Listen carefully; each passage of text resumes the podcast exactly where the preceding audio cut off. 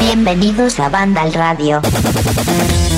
A ver, esto hay que cambiarlo en algún momento, no sé si esta temporada o la siguiente, pero es muy poco inclusivo. Bienvenidos a Banda al Radio, no, bienvenidos y bienvenidas, porque aquí cabe todo el mundo. Y yo lo que me gustaría también decir es que gracias, fijaros que comienzo así, dando las gracias enormes, gracias por haber hecho del capítulo 1, el regreso de la novena temporada de Banda al Radio, uno de los capítulos con diferencia más escuchados si juntamos todas las plataformas que tenemos a disposición vuestras.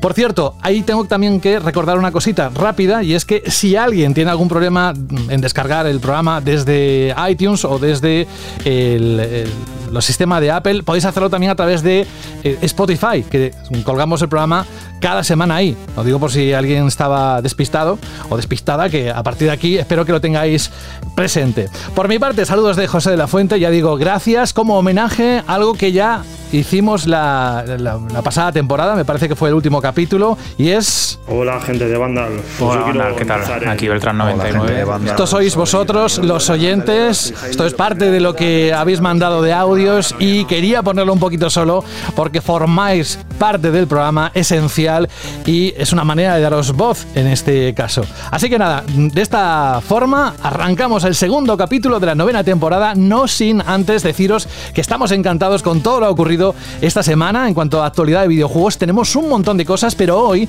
vamos a centrarlo, como habéis visto en la descripción, en algo que realmente tenemos ganas de hacer con vosotros y es un repaso de los próximos lanzamientos que tendremos de aquí hasta final de año. La idea la puso encima de la mesa Jorge Cano. Muy buenas, Jorge. Hola. Oy, oy, ¿Qué te pasa, Jorge? que te mueres, Jorge. Claro, es que hay tanto título que te atragantas, ¿no? Bueno, que la idea fue tuya, la de decir, vamos a repasar los títulos de aquí a final de, del año 2021. Esto ha sido porque ya llega el otoño de golpe y ya lo hablaba con Alberto, ya empezamos a pensar en los polvorones, en el turrón y hay que empezar a repasar los juegos que vamos a disfrutar este otoño-invierno, así que yo creo que es un buen momento. Como adelanto, eh, sé que esto en alguna ocasión creo que se ha dicho, pero vamos a decir una, una vez más, ¿qué te parece eh, así en conjunto? Eh? Luego entraremos en detalle, pero ¿te parece que tenemos unos cuantos buenos meses o como he leído en algún momento en el foro de Vandal, es flojito esta temporada navideña? ¿Cómo la ves tú? Bueno, esto es un poco lo de mirar el vaso medio lleno, medio vacío. Sale muchis, salen muchísimos juegos, como vais a comprobar ahora dentro de un rato. Y pues entre tantos juegos, pues por narices alguno te tiene que gustar. Y pues sí, hay mucho juego, pero a mí personalmente eh, no hay mucho juego que me vuelva loco, que me apasione, que diga quiero jugar esto, por Dios, que llegue ya, ¿sabes? O sea, hay muchísimo juego notable, muchísimo juego interesante pero en, para mí, para mis gustos, hay poquitos que, que, los espere con una enorme pasión. Pero bueno, ahora llegará Frank, que le gustarán, le gustarán el 95% de los juegos que vamos a repasar y ya se acaba esto. Oye, ¿y tú crees que la próxima semana, luego hablaremos, por supuesto, es lo primero que vamos a hablar de, en el bloque de noticias sobre el evento de PlayStation de la próxima semana? ¿Crees que algo se colará de lo que van a anunciar para estos meses próximos o no? Uh -huh. No me extrañaría que a lo mejor alguna sorpresita, que un juego, algún juego que no han anunciado y que por sorpresa sale estas navidades, porque es que la verdad es que es un solar. El, el, panorama de PS5 para estas navidades es muy, muy raro que no tenga Sony absolutamente ningún juego. Así que a mí no me extrañaría alguna sorpresita en ese aspecto. Muy bien, pues bienvenido Jorge. Eh, vamos con Alberto González. Hola Alberto. Hola José, ¿qué tal? Tú también tienes ganas de opinar ¿eh? de lo que viene, a ver si estos meses para ti eh, son, bueno, viene canelita fina. Luego lo descubriremos. Pero ¿cómo has vivido esta semana? Intensa, ¿no? Actualidad. Pues sí, la verdad es que hemos tenido una semana bastante movida, tanto en el mundo del videojuego como en el, el mundo de las series y, y el cine. Y sí es cierto que, que, es verdad que a primera, de, de, primera impresión puedes pensar, bueno, vaya tres meses más normalitos, no sé qué, pero es que te pones a repasar la lista y es casi seguro que encuentres un título de aquel género que te mola, de aquella saga que esperas, de aquella licencia que te apasiona. Es que hay un montón de cosas y muy variadas. Y aparte, y aparte, lo que se pueda anunciar, lo que pueda llegar, siempre hay que dejar un poco ¿no? la puerta abierta a la sorpresa. Así que yo creo que van a ser unos meses muy movidos. Sí, pero a estas alturas teníamos siempre esa visibilidad de grandes títulos y teníamos la sensación de ¡wow! ¡Qué campaña navideña bien y tal!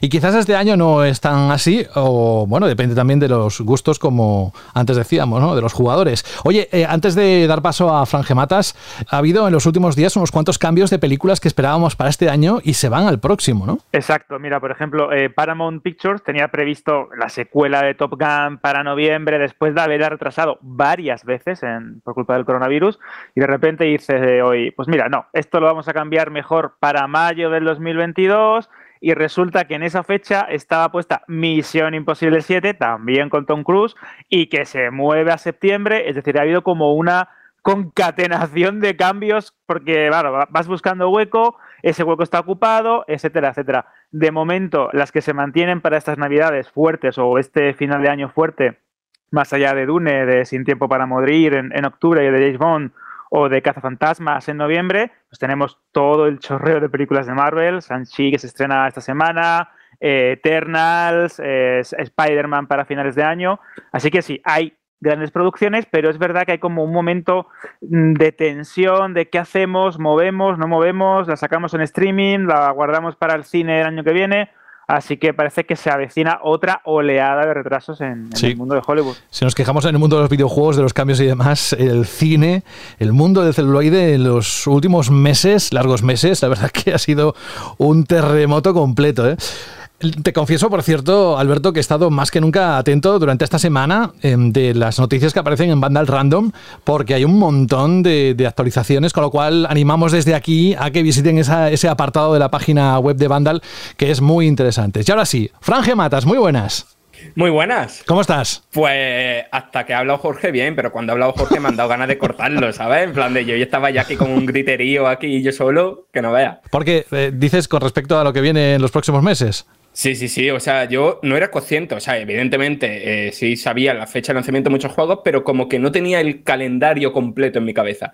Y cuando voy a esta mañana paso la lista, yo era en plan de eh, mm, socorro, hay muchísimas cosas aquí que, quiero jugar y no sé de dónde voy a sacar el tiempo. Sí, porque aquí se desprende algo, y esto es un poco más interno, pero muchos de esos juegos van a caer encima de tu mesa o de tus consolas para que juegues y saques los análisis correspondientes, ¿no? Por eso te estás viendo venir ese, tsunami poco a poco. Bueno, a ver, yo perfecto, porque es que de verdad que después empezaremos a comentarlo, pero mm, tenéis toda la razón en que no hay tantísima superproducción como estamos acostumbrados en estos meses del año pero hay muchísimas, muchísimas cosas interesantes. Pues con eso nos quedamos. Luego entramos con el tema. Vamos a repasar esos títulos en la última parte, gran parte del programa. Iba a decir casi que es un especial sobre los juegos que van a salir en los próximos meses, pero no, porque va a haber otros, otros contenidos. Gracias, Fran, por estar aquí. Y ojo, porque dentro de un momento estará conectado Rubén Mercado, pero quien también hoy está conectado y vuelve a esta novena temporada de Banda Radio es Dani Paredes. Muy buenas. Muy buenas, José. Menuda intro, madre mía, cómo me has dejado, ¿eh? Sí, sí, no. Yo no te he dejado así. Ha sido ese Colors, ese Sonic Colors, que has visto el análisis hecho por Carlos Leiva en la página web de Vandal y has dicho, wow, lo que me espera, ¿eh? Sí, la verdad es que tiene una pinta increíble, pero es que, ¿sabes qué pasa? Tengo un problema muy grave y es que cometí el error de jugar al Hades eh, hace como un mes, eh, cuando lo lanzaron en Game Pass, y no puedo dejarlo, no puedo jugar a otra cosa. Socorro. O sea, casi te estoy agradeciendo estar aquí ahora mismo porque no he podido parar de jugar en todo el día. Sí, sí, sí, pero perdóname, pero como sé esta información,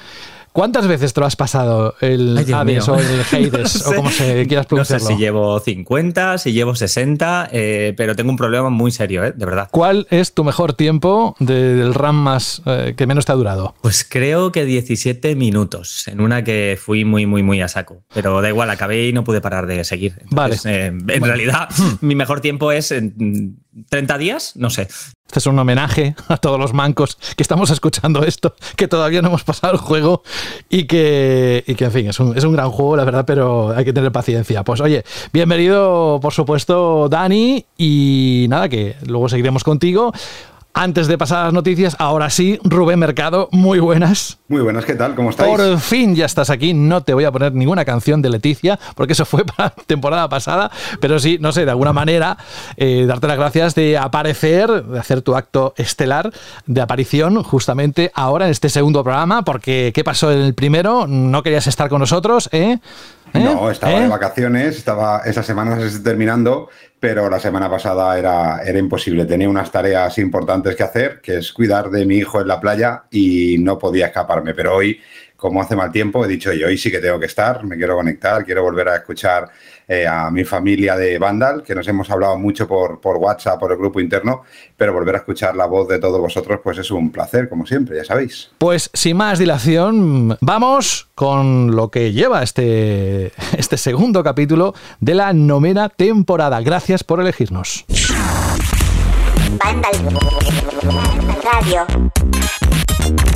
Ojo, porque hace prácticamente un año pasaba esto.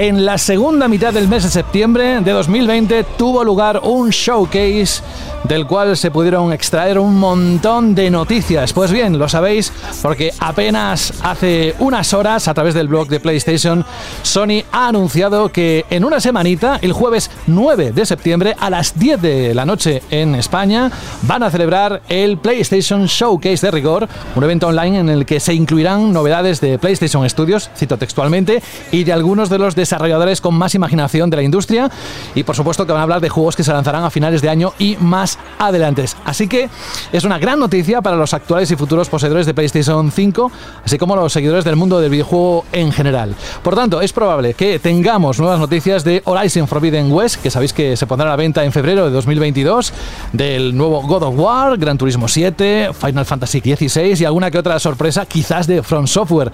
Eso sí, lo que han dejado claro es que no habrá noticias sobre la nueva generación de PlayStation VR. Y a partir de aquí dejo que la redacción de Vandal analice lo que puede pasar, Jorge, dentro de unos días. ¿Recuerdas lo del año pasado, no? Todo lo que salió y cómo nos dejó después. Sí, lo del año pasado, bueno, era como el evento anterior a lanzar PS5 entonces se entendía en ese contexto.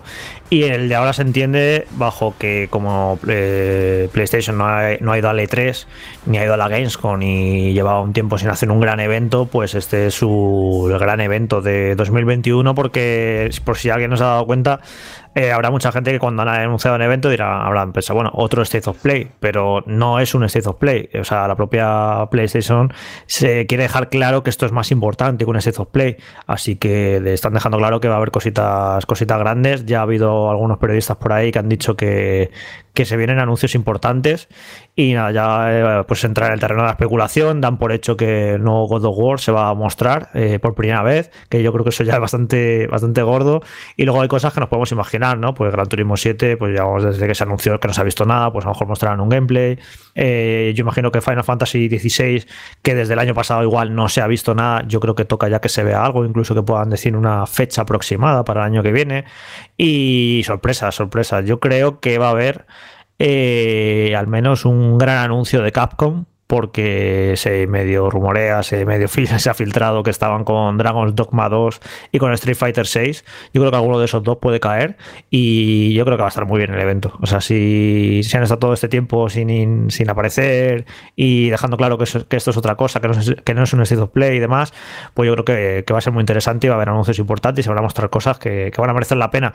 Otra cosa es cómo, van a, cómo se la van a apañar para maquillar ¿no? este final de año, que ya lo dije la semana pasada, que se les ha quedado un poquito raro que en otoño y en invierno no tengan ningún gran lanzamiento, pues no sé cómo, cómo lo van a hacer para que eso, para que la, la, segunda campaña navideña de PS5, que debería haber, eh, pues no sé, por todo lo alto, ¿no? Con, con, grandes juegos y que vaya, no vayan a tener ninguno. Yo sinceramente no recuerdo en los últimos años eh, una campaña navideña de otoño-invierno que PlayStation no lance un gran juego. Es muy rara la situación. Así que yo sí que lo que he dicho antes, a lo mejor puede que tengan alguna sorpresa, pero aunque hubiera algo que, no sabemos y que van a anunciar y que sale ahora en invierno, no, evidentemente no sería un bombazo, porque no, no, puede ser, ¿no? Que hayan tenido ahí un mega bombazo durante años trabajando y que ahora se lo saquen de la manga. Creo que sería algo más, algo más modesto.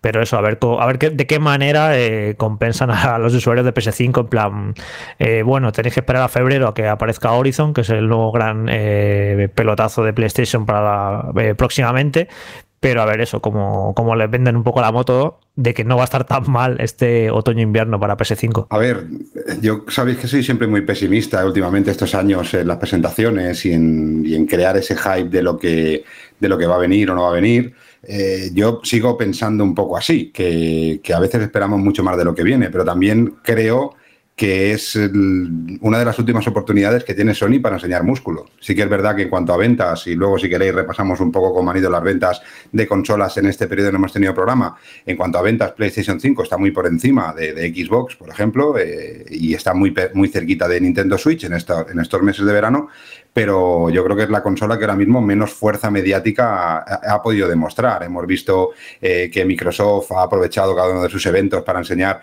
grandes títulos para este año, títulos AAA que van a salir este año.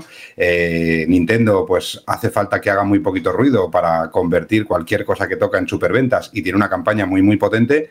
Y PlayStation 5, como bien dice Jorge, mm, creo que es uno de los años más más tristes, ¿no? El año pasado con el lanzamiento no habían bastantes juegos, pero este año la verdad es que vamos a estar huérfanos de AAA para PlayStation 5 y Sony solo puede pararlo, eh, empezar a, crear ese hype para el año que viene, ya no solo con, con Horizon, sino también con, otros títulos, ya sea Gran Turismo o empecemos a ver algo de God of War, que, ya veremos cuándo sale, o algunas otras cosas, porque si no, eh, ahora mismo en cuanto a fuerza mediática, ya no en cuanto a ventas, que es otra historia, pero en cuanto a fuerza mediática, sí que es verdad que, que PlayStation está mostrando menos músculo que cualquiera de, de sus competidoras, con lo que creo que debería ser un buen evento, con lo que aquí se junta esa cosa de decir, no, no pienses que vas a, vas a ver muchas cosas chulas, y por otro lado digo, es que tenemos que ver cosas, es que no puede ser que PlayStation haga otro evento y que se quede eh, entre dos aguas, ¿no? Enseñar más de lo que ya sabemos y hemos visto, sino queremos más eh, grandes lanzamientos, que yo creo que es lo que al final hace pues que estés contento de haber conseguido tu PlayStation 5 o, o no, ¿no? A ver, veremos a ver. Yo tengo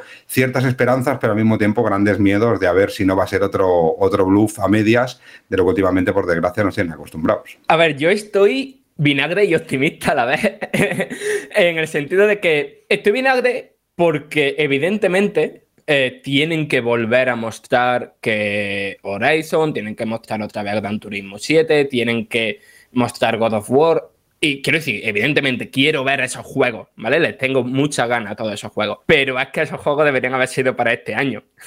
y por eso, eh, eh, de ahí viene la parte del vinagrismo, ¿vale? Pero la cosa es que el tema de que sea un PlayStation Showcase y no un State of Play, eh, estoy ahí de acuerdo con Jorge de que yo creo que se tienen guardadas muchas cosas no digo que vayan a enseñar de repente 20 juegos, ¿no? Pero que a lo mejor si nos enseñan dos, tres juegos de PlayStation Studios que sean más grandes o más pequeños, porque recordad que están mucho con colaboraciones con estudios que no son comprados, pero juegos que edita PlayStation Studios. Y yo creo que por ahí mm, nos esperan varias sorpresas. Y después hay una frase en el comunicado de prensa que a, a, mí me da bastante ilusión, que es el, aparte de cosas de PlayStation Studios, tenemos cositas de algunos de los estudios con más imaginación en la industria. Y a mí e, e, esa forma de redactarlo, ese de con los estudios con más imaginación, me hace pensar que vamos a ver cosas mm, extrañas, cosas que, alguna cosita que, que, nos va a dejar un poco locos y yo tengo muchas ganas de eso. Pues yo estoy con Fran en eso de que aparte de los estudios de PlayStation y de los juegos que tendrían que haber salido este año y que veremos pues más del God of War, más de Horizon, etcétera, etcétera, creo que em, va a ser un sitio donde vamos a poder encontrar también algún anuncio, algún tráiler, quizás algún gameplay de aquellos juegos third parties que pueden llegar en los próximos meses. Y esto ya me da un poco más de vida para un tramo de la consola eh, como el que estamos viendo, que precisamente no es que vaya especialmente bollante en cuanto a lanzamientos. Hemos tenido muy buenos juegos en Play 5, ha habido juegos muy interesantes, hemos tenido apoyo de third party muy, muy, muy bueno pero ha faltado ese plus de calidad que nos tiene acostumbrado Sony. Sí es cierto que también espero que en este, este showcase eh, digan algo de si van a seguir ampliando esa PS Plus Collection, si van a eh, sacar algún juego con el frame rate desbloqueado, ese Bloodborne famoso que siempre está apareciendo en los rumores de que van a sacar una edición mejorada o que van a intentar que la versión de PlayStation 4 vaya un poquito más holgada y con un frame rate desbloqueado en la consola. Espero también algún tipo de anuncio de ese estilo, porque es verdad que estamos siempre buscando pues nuevos títulos, nuevos lanzamientos, grandes producciones, pero si algo ha demostrado en este caso, por ejemplo, eh, Microsoft es que muchas veces mirar al pasado y cuidar el legado que tienes y ofrecer pues una mejor retrocompatibilidad, títulos que ya se veían muy bien pero que ahora se vean mejor en tu nueva consola, creo que también pueden maquillar, como comentaba Jorge, un poquito esa carencia de, títulos en nuevos o de títulos del catálogo futuro y creo que pueden ayudar también a, como diría, a cimentar una oferta que estaba muy bien en el principio de la consola, esa PS Plus Collection nos sorprendió a muchos y que creo que puede seguir creciendo y que puede seguir em, agrandándose poco a poco eh, de cara al usuario de, Play 5 que no es que esté mm, famélico, pero sí es verdad que nunca viene de más algún juego que te has dejado o algún título que querías jugar pero que no se veía especialmente bien en tu consola y que ahora tienes una máquina mucho más potente y que puedes aprovechar para ello. Así que vamos a ver con qué nos sorprende. A ver qué tal. Alberto, lo siento hmm. por, por, llevarte a la contraria, pero para mí que en un evento de este tipo se pongan a decir vamos a meter estos juegos en, en el PS Plus Collection o vamos a meterle 60 FPS a Bloodborne, para mí eso es cosa de del blog de PlayStation, no de un gran evento como esto. Para mí, ver eso, este tipo de eventos sería un poco bajona. Bueno, pero también hay espacio para todos. Es decir, puedes anunciarte los pelotazos más grandes y al mismo tiempo gastar 5 segundos o 10 segundos o un minuto o dos en decir, pues mira, eh, tales juegos van a funcionar automáticamente porque hemos cambiado cosas del sistema operativo, de la arquitectura de la consola o del software con el que desarrollas y de repente vas a poder jugar a estos juegos automáticamente a tal calidad o mm, automáticamente cualquier juego que introduzcas de Play 4 que esté bloqueado a 30 y no haya ningún problema con las animaciones, que sabemos cómo funciona este galimatías técnico muchas veces, pues puede funcionar más o a más calidad o mejor. Sí, pero Alberto, Alberto, acompañado de grandes títulos. Hombre, si no, si en este próximo evento de PlayStation no vemos mínimo, mínimo dos grandes títulos, además de, del nuevo juego de Aloy, eh, le van a dar palos a, Sony por todos sitios, claro. porque ahora mismo necesita porque no olvidemos todo, lo que queramos de relleno. ¿eh? el, el entrecot tiene que estar. Luego, si te ponen patatas, te ponen ensalada, mejor que no te pongan nada. Pero tenemos Sony necesita sacar músculos, si no, va a ser un año perdido en cuanto a la guerra de títulos. ¿eh? No olvidemos que otras marcas también utilizan muchas veces este tipo de eventos para anunciarte qué te van a meter en un Game Pass o qué juegos van a funcionar un poquito mejor en tu consola o mira, hemos puesto HDR automático. Y lo hemos criticado, lo hemos criticado un montón aquí. Es decir, cuando tú te vas a una Games, cuando te vas a una feria o tú invitas a tu audiencia a la hora de presentar qué es lo que va a venir para tu consola, esperas nuevos juegos, pelotazos, eh, blockbusters o anuncios de la third party. Pero también digo que no está mal tampoco eh, aprovechar ese escenario que tienes y ese ecosistema que, ha ido, que has ido creando poco a poco, pues para luego decir que vas a mejorar el PS Plus o que vas a añadir nuevas eh, características al sistema operativo de la consola o en este caso, pues lo que comentaba, ¿no? Que vas a mm, mejorar la retrocompatibilidad de tu máquina. Que creo también es importante. Es importante porque creas marca, creas em, una consistencia en una política que a lo mejor no te ha ido especialmente bien y que nunca has apoyado y que tu competencia en este caso sí lo ha hecho. Entonces, pues, creo que puede... De Alberto, yo no veo señales de PlayStation de cambiar esos aspectos que creo que la experiencia de usuario, en retrocompatibilidad, en versiones NetGen eh, gratuitas, todo eso que está haciendo tan, tan bien, para mí prácticamente perfecto lo está haciendo Xbox, no veo que haya muchos indicios de cambio cuando hoy han anunciado que el nuevo Horizon eh, la versión estándar de Play 4 no te, van a no te van a dar la versión de Play 5. O sea, me parece increíble. Es una guarrería increíble. Que más de un año después de lanzar de la consola, cuando todas las compañías prácticamente están dando su versión de Gen gratuita, eh, Sony siga con esas. O sea, yo no veo que tenga mucha intención de, cambiar ese tipo de políticas que para mí las está abordando Xbox. Y de hecho está dominando, yo creo, cara a la narrativa de comportarse bien de cara al usuario y hacer bien las cosas. Y no veo una Sony que está lanzándote las versiones estas Director's Cut a 80 euros y no, no sé, no, bueno, sí que hay han sacado ahora el parche de 60 frames de Horizon, a veces te dan un poquito, pero otras veces te dicen, no, ahora te sacamos la, versión de esta Director's Cut de Ghost of Tsushima y si la quieres pagas 80 euros, no sé, no... Así no le ha ido en ventas, ¿eh? también hay que decirlo, ¿eh? que, mm, que un juego haya vendido en su primera semana, un juego como Ghost of Tsushima en versión PlayStation 5, que no llegue ni a las 2.000 unidades en su primera semana, yo creo que al final los usuarios ya están diciendo, vale, muy bien, pero esto no esto no es así. No, es que Es, totalmente lógico, Rubén. Yo lo, hablé con una persona de la industria cuando se anunció esta edición que no tenía muy claro a qué tipo de usuario iba, porque quien quiso jugarlo en Play 4 ya lo jugó, ha estado rebajado y por cuatro mejoras no te vas a, no te vas a gastar 80 pavos otra es vez. Que, es que si miras, dices, es que no tiene sentido, pero las ventas, como digo, lo demuestran. Hades un juego de nicho, mucho más de nicho para PlayStation 5, ha vendido 1.700 unidades. Es decir, que Ghost of Tsushima vender 1.950 unidades en Play 5, para mí es un desastre y demuestra claramente que la gente no quiere ni Death Stranding Director Cuts, ni Ghost of Tsushima Director Cuts. Si haces cosas que quieres aprovechar la retrocompatibilidad o quieres aprovechar alguna IP importante para tu Play 5, algún detalle tienes que tener para que la gente se lo compre. Por supuesto que la gente seguramente sí que quiere jugar a Ghost of Tsushima eh, en versión PlayStation 5, pero no a esos precios. Y con The trending lo veremos, va a ser otra, otra, otra castaña. Es decir, eh, si no apuestan ni por un lado, si no van por el lado que dices tú, Jorge, de, de buenas maneras o buenas prácticas para cuidar a los usuarios de siempre de tu consola, como está haciendo Microsoft, por ejemplo, pero tampoco están sacando grandes lanzamientos, que Microsoft también está anunciando grandes lanzamientos, ostras, eh, eh, da la sensación de que PlayStation va sin rumbo.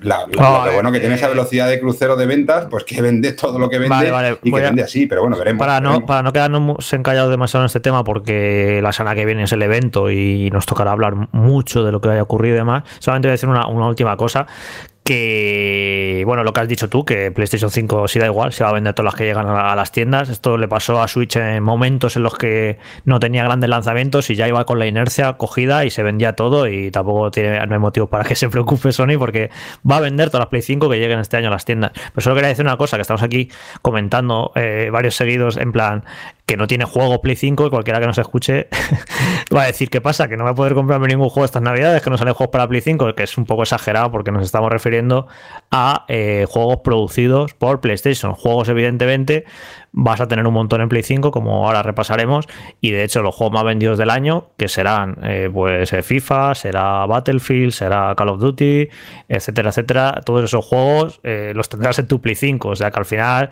el usuario de Play 5 va a tener un montón de juegos para comprarse, esto todo en invierno, simplemente estamos criticando que es raro, ¿no? Que la propia Sony no, no arrope estos meses con un, con un gran lanzamiento que evidentemente estaba claro que ese gran lanzamiento era Horizon, porque hasta hace poco Todavía mantenían que a lo mejor podría lanzarse este año, pero como han visto que no llegaban, pues eso se les ha quedado un poco descubierto, el culo descubierto.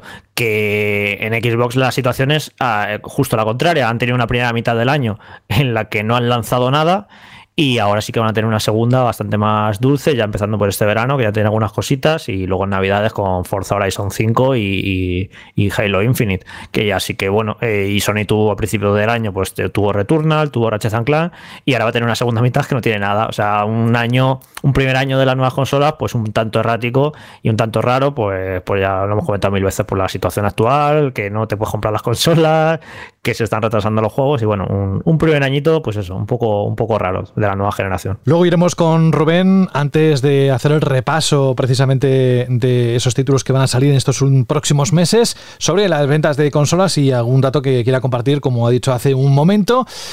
Aquí hay una pregunta que quiero hacerle a Dani directamente. Dani, ¿tú jugaste al Dead Space el primero? Uf, sí, sí, sí, tanto que lo jugué, lo disfruté un montón. Sí, ¿Y qué te parece lo que está por venir, lo que se ha mostrado esta semana? Ves, aquí, aquí no está tan mal la cosa, porque ya han pasado una serie de años, eh, es un juego que recordamos con mucho cariño, eh, además fue en su momento uno de los mejores survival horrors que yo creo que tuvo la generación y, de hecho eh, lo continuaron hasta con tres títulos, aunque el mejor fue el primero. Entonces, el que recibamos ahora un remake en condiciones muy puesto al día y con esas imágenes que han mostrado, a mí personalmente la verdad es que me emociona bastante.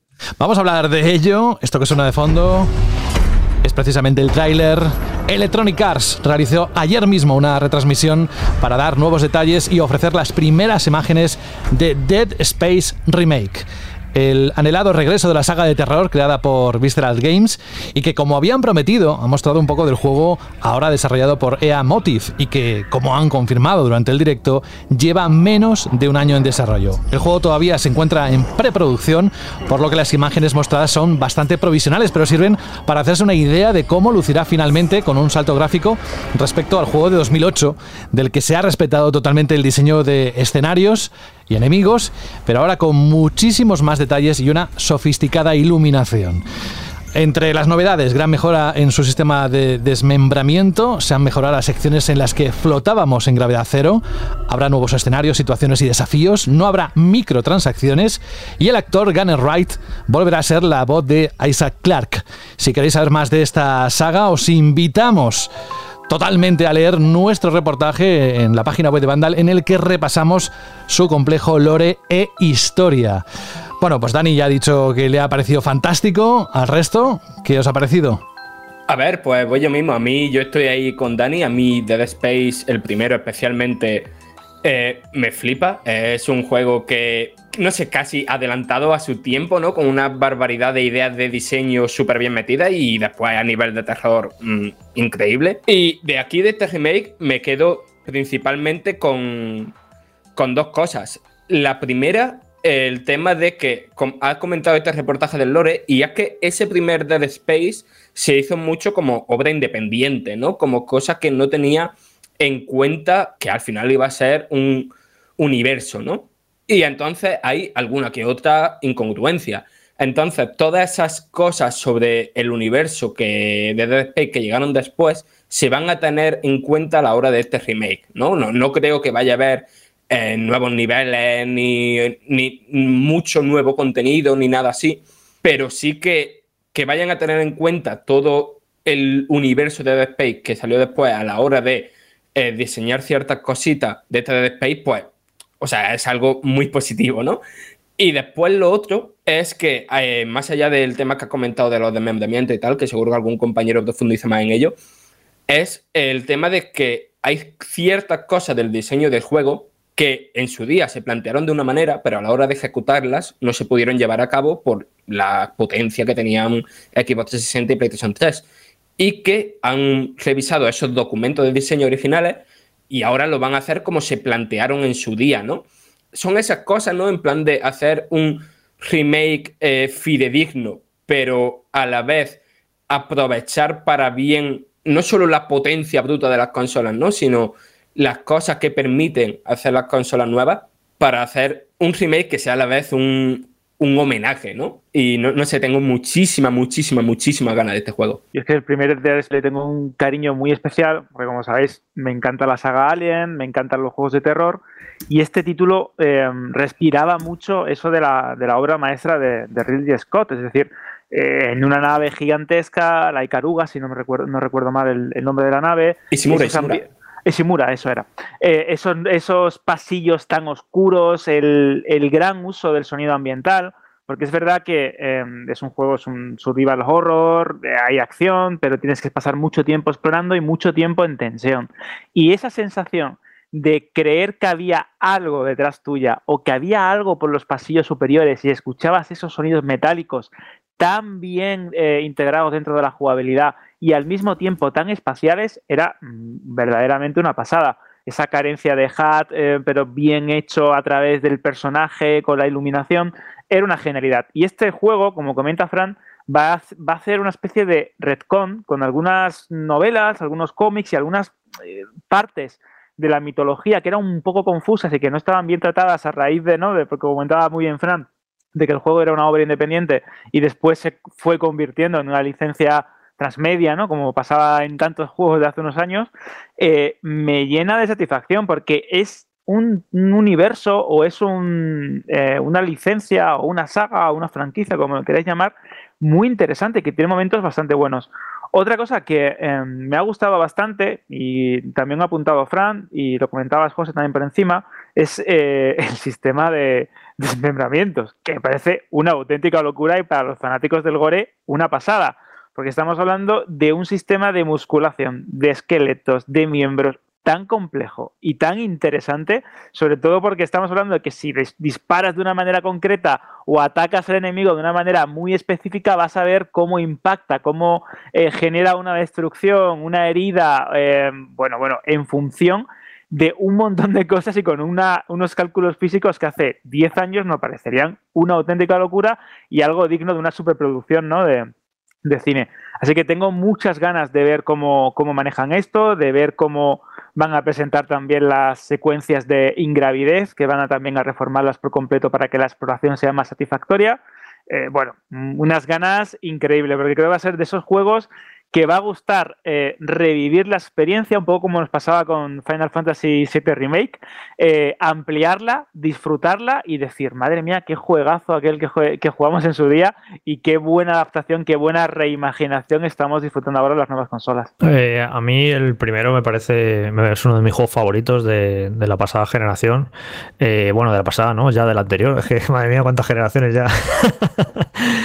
Y, o sea, me, me, flipó, lo jugué en su lanzamiento y fue increíble, que fue, por cierto fue un fracaso en ventas. Se fue la misma navidades que salió Mirror's Edge, otro, otro gran juego. Fue una Electronic Arts que empezó, dijo, oye, ¿y si hacemos buenos juegos de repente? Y se puso a hacer buenos juegos, aunque luego comercialmente no le fueron demasiado bien. Y eso, y me encanta el primero y me cuesta esperar con muchísimas ganas este remake por eso mismo, porque es que el primero te lo puedes hoy en día y es un juego totalmente disfrutable. Para mí no, no ha envejecido mal y se puede jugar totalmente y simplemente, pues, ¿qué es esto? Eh, lo mismo, pero con, gráficos más bonitos. Mm, vale, ok.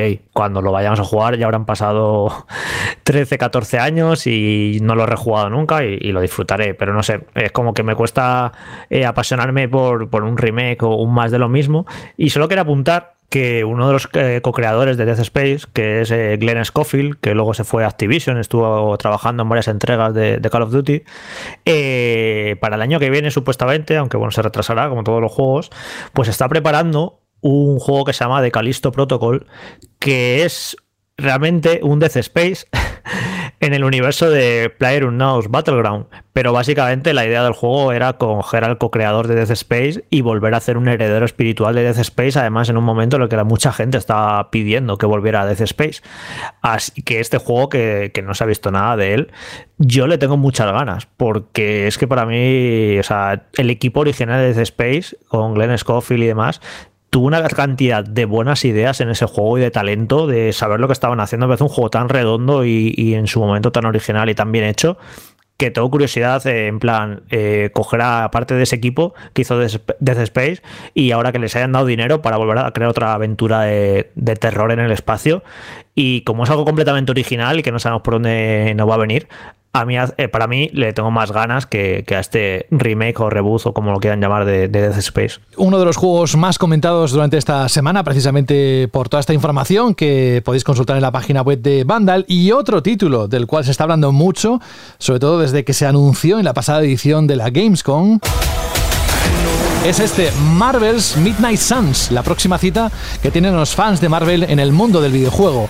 Hablamos de un RPG táctico que combina personajes de todo tipo de franquicias dentro de Marvel. Personajes como los de X-Men o los Vengadores unen fuerzas para enfrentarse a una nueva amenaza, formando un grupo conocido precisamente así como Midnight Suns. Lo más grande de esto es que está desarrollado, está siendo desarrollado por Firaxis, los creadores de la saga XCOM. Y esta semana es noticia, vuelve a ser noticia, porque hemos podido disfrutar de su primer gameplay. Además de mostrarnos un poco más de su historia, nos ha permitido echar un vistazo a sus mecánicas. Si no habéis visto el vídeo, id corriendo a Vandal y echarle un largo vistazo. Estará el juego disponible en marzo de 2022, tanto para PC como PlayStation 5, Series XS, Nintendo Switch, PlayStation 4, Xbox One. Y bueno, eh, solo es cuestión de esperar, pero ¿qué os ha parecido también esta, esta alegría que hemos tenido esta semana con ese gameplay? Esto que lo, explique Frank, que se ocurra un avance y se lo han apoyado y que nos explique un poco cómo, cómo es la jugabilidad, que creo que, es particular porque cuando se creo que antes de, acabar la temporada surgió el rumor de que estaban preparando los creadores de XCOM un juego de Marvel y todos nos imaginamos que iba a ser un XCOM, eh, pero cambiando los muñecos por, por superhéroes pero al final no está tan así, ¿no? Lo de Fran tiene su propia personalidad. Sí, sí, sí. O sea, yo creo que tiene personalidad en las dos cosas, ¿eh? Tanto en el gameplay como en la trama. O sea, la, historia, lo guay es que coge cosas de. O sea, es Marvel, pero es la parte más oscurita de Marvel, ¿no? Y hay un plan de demonios, se juntan los Vengadores, los X-Men, los Runaways, se juntan superhéroes muy conocidos con otros más desconocidos. Y la cosa es que esto es un no es simplemente un juego de estrategia, ¿no? Como pueden ser los XCOM, sino que es un juego de rol con combates por turnos. En la parte del combate es muy distinto a XCOM, pero a la vez tiene la esencia de la aleatoriedad, ¿no? Pero aquí en vez de porcentajes locos, ¿no? Del típico 90% a dos metros del, del alienígena y no la cierta, aquí la aleatoriedad viene por cartas, ¿no? O sea, que esas cartas son habilidades los poderes, los ataques, los movimientos de cada personaje, ¿no? Pues vienen eh, definidos por unas cartas, ¿no? Y al empezar cada, cada combate, tú robas una cantidad de cartas específicas, pero esas cartas son aleatorias. Entonces, dentro de esa estrategia hay un componente de aleatoriedad que sigue siendo eh, muy importante. Y la cosa es que, por lo que se ha visto en el gameplay, que sí, que es un juego de combate por turno, pero eso no quiere decir que no vaya a ser espectacular, como es prácticamente todo lo de Marvel. Los ataques normales son muy, muy pintones, pero es que después cada personaje tiene un finisher, que hemos visto el de Ghost Rider y es súper espectacular, y después hay combos entre varios personajes a la vez que son, no sé, un desfase en pantalla, pero claro, para que pase todo eso es importante la parte del rol, ¿no? Y aquí hay no sé, quien, quien jugarais a Fire Emblem Three Houses eh, os sonará un poco el tema, porque aquí hay un hub, una base de operaciones, ¿no? Que es la abadía. Y la abadía funciona un poco pues como la escuela de Fire Emblem Three Houses. Tú vas hablando con personajes, tienes actividades diarias con ellos, misioncillas secundarias, hay diálogos en los que se eligen opciones. Y ahí, por una parte, es llevarte bien con esos superhéroes de Marvel, algunos más conocidos, otros más desconocidos, y cumplir esas cosas, ¿no? Te lleva a conseguir nuevas habilidades, o sea, nuevas cartas, mejorar esas cartas, mejorar la propia abadía. Entonces, como que hay varios sistemas ahí, ¿no? De rol y de estrategia que, que están conectados. Y después, una cosa muy importante que se me ha pasado totalmente, que es que el protagonista o la protagonista es un héroe totalmente nuevo que han creado Firaxis junto con Marvel y que es personalizable, ¿no? Lo puedes elegir en plan de hombre y mujer, después varias, varias caras y tal, ¿no? Típico editor. Y al elegir un personaje que no tiene una personalidad definida, ¿no? Sino que es la personalidad del jugador, en todo este rollo de hacerte amigote con unos superhéroes u otro, pues da mucho al, al roleo, ¿no? He visto como mucha bajona por parte de la gente que no le gusta el tema del por turno y tal, y a mí es que en verdad me parece que bastante fresquito, ¿no? Casi siempre los, juegos de superhéroes han sido, al, menos en consola y en ordenador, es verdad que en móviles y otras cositas, pero siempre han sido de acción, ¿no? De dar sopapo. Y este giro está, no sé, me parece original y, y yo la verdad es que cuando he visto el gameplay hoy y me he puesto a redactar el texto y tal, en plan de, tengo bastantes ganas de esto. De hecho, aquí eh, seguro que Rubén, que también es un friki igual que yo de esto, eh, te recuerda a las Hero Clicks, ¿eh? ¿verdad, Rubén? Eso de que cada superhéroe tenga sus propias habilidades en función del personaje, que haya cartas, que haya estrategia, que haya lugares ¿no? delimitados en un mapa. Es que por eso me gusta tanto este juego. Tiene cosas súper interesantes. Lo que ha comentado Fran de la abadía me parece increíble. Creo que estéticamente tiene aciertos porque sale también un poco de esa eh, obsesión de algunos videojuegos de parecerse o diferenciarse excesivamente de las películas de Marvel no sé, yo creo que mola mucho. ¿Tú qué piensas, Rubén? A mí cuando he visto el artículo y el avance de Fran, eh, la verdad que he pensado muy, muy, muy como tú, ¿no? Decir, hostia, me recuerda a esas figuras, ¿no? Incluso me ha pasado una cosa que no me pasó con el juego de Avengers, por ejemplo, que salió en consola, ¿no? Es que aquí no me duele tanto ni veo tan raro el que los personajes no sean parecidos a las películas, ¿no? Que es algo que, en la primera, en el, juego de consola me costó como un poco más, ¿no? Pero en este caso, eh, no sé por qué, no sé si por el look, por más más, al ser más tipo cel shading, por las figuras de Heroclix, por todo esto, me ha, me ha hecho menos, me ha chirriado menos, ¿no? Pero el juego, mm, hay que decir que no es el estilo de juegos en el que yo normalmente me gusta jugar, pero en este caso se junta un poco eso. Me ha recordado a las figuras de Heroclix, me ha recordado a, algunos juegos de mesa que jugaba antes. El tema de las cartas a mí me llama la atención y creo que es algo que hace un tiempo se veía muy a menudo, pero que sí que es verdad que últimamente se ve relativamente poco. Eh, es un juego que a mí me ha llamado la atención. Para mí no es aquellos que tengo en, el, en mi wishlist el primero de todos, pero se juntan ciertas cosas que, creo que los ingredientes son buenos, ¿no? Veremos a ver cómo funciona, pero a mí me ha, me ha gustado. A mí el, avance que ha hecho Frank, que os recomiendo que os miréis y veáis el vídeo, eh, me han dado ganas de jugarlo, ¿no? Cosa que antes de esto, pues a lo mejor, pues no tenía muy claro cómo iba a ser o no. Pero sí, sí, me ha recordado también a, esos juegos de, mesa, esas figuritas tan chulas eh, y cómo se jugaba en aquella época cuando éramos jóvenes, ¿eh, Alberto? Pero, pero bueno, veremos a ver, veremos a ver luego el resultado final. Bueno, Rubén, yo sigo jugando, así que cuando quieras echamos una partidita. Porque tú todavía eres, tú todavía eres joven, yo ya soy viejuno, pero oye, yo tengo que rescatar las figuras, pero algunas encontraré por ahí, así que habrá que hacer una quedada de Heroclix por tanto que tenemos, aunque tengamos edad, hay que jugar con muñecos, como dices tú. A mí lo que me ha recordado para bien, que también me ha gustado mucho lo que he visto, que luego está viendo comentarios de la gente y me encanta los haters que es la gente. Porque no sé, ves el tráiler y ves que es un juego que, no sé, que pinta bien, eh, variado, vistoso, con un montón de posibilidades, que puedes interactuar con los escenarios, tirar a los enemigos, explosivos, no sé, parece un juego súper entretenido, ¿no? Y, juguetón y que, y que, va a molar. Y luego la gente, por cualquier detalle que no le gusta, cualquier cosa, vaya, vaya mierda, no sé qué, va, lo de las cartas, vaya. Y ojo, macho, la gente, ¿cómo le gusta, cómo le gusta odiar? No sé, a mí me creo que tiene muy buena pinta y es que Firaxis son muy buenos, es que va a ser un buen juego seguro. Otra cosa es hasta dónde consiga llegar, ¿no? Pero estoy seguro que va a ser bueno. Y a mí me recuerda para bien a Mario Rabbids, porque claro, a mí los XCOM se me hacen un poquito densos, creo que son muy difíciles y la estética me echa un poco para atrás y son muy, muy densos, ¿no? Y Mario Rabbids lo que hacía muy bien era coger la fórmula de los XCOM y hacerla como casual para todos los públicos, que lo pueda disfrutar desde un niño hasta un adulto.